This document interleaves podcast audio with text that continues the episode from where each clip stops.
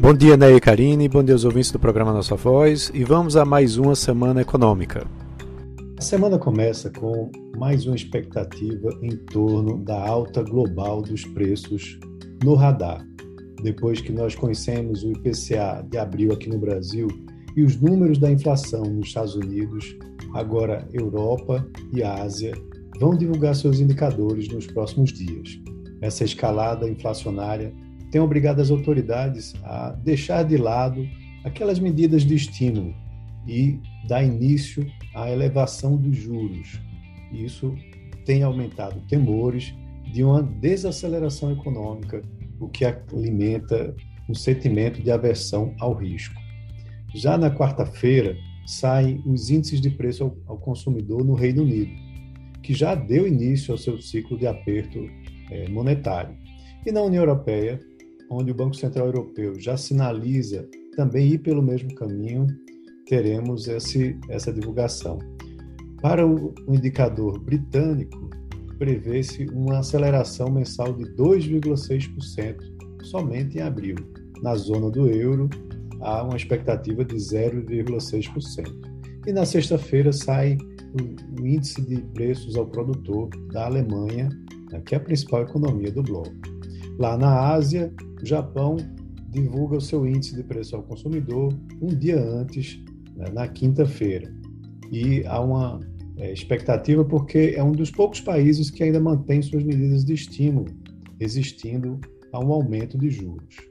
E na terça-feira, um pouco antes, sai o PIB japonês do primeiro trimestre e na quarta, o dado de produção do país. Indica indicadores de atividade econômica também são esperados lá nos Estados Unidos, na terça-feira tem as vendas do varejo e a produção industrial do mês de abril, é, e há expectativas né, para uma alta de 0,9% no varejo e de 0,4% na produção industrial.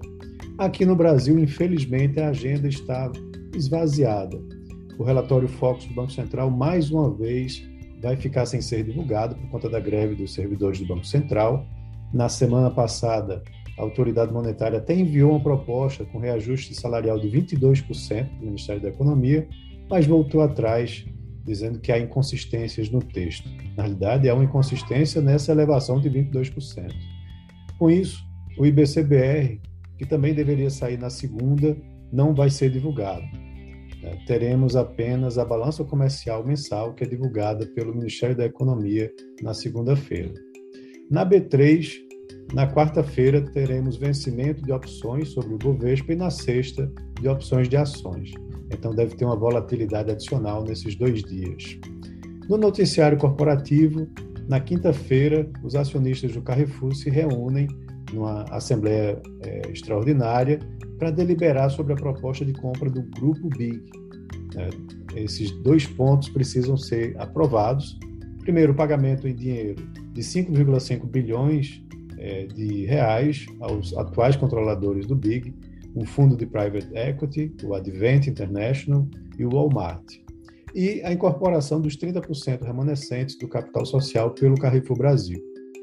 A operação deve movimentar até 7 bilhões no total e terá que ser analisada pelo CAD, né, que tem até junho de 2022 para é, definir sobre isso. Após o fechamento da operação, o Carrefour vai iniciar os trabalhos para a conversão das 388 lojas do Grupo Big, que são 63 Max, 43 Sam's Club, 86 Big, 45 Super Bom Preço, 54 Nacional e 97 Todo Dia. E a temperatura, a temporada de balanços corporativos vai chegando à sua reta final. A maioria das, das empresas que não divulgou resultados até agora deve fazer isso já na segunda. São mais de 20 empresas com destaque para Magazine Luiza e para também a Itaúsa. Então é isso. Uma ótima semana a todos e um grande abraço.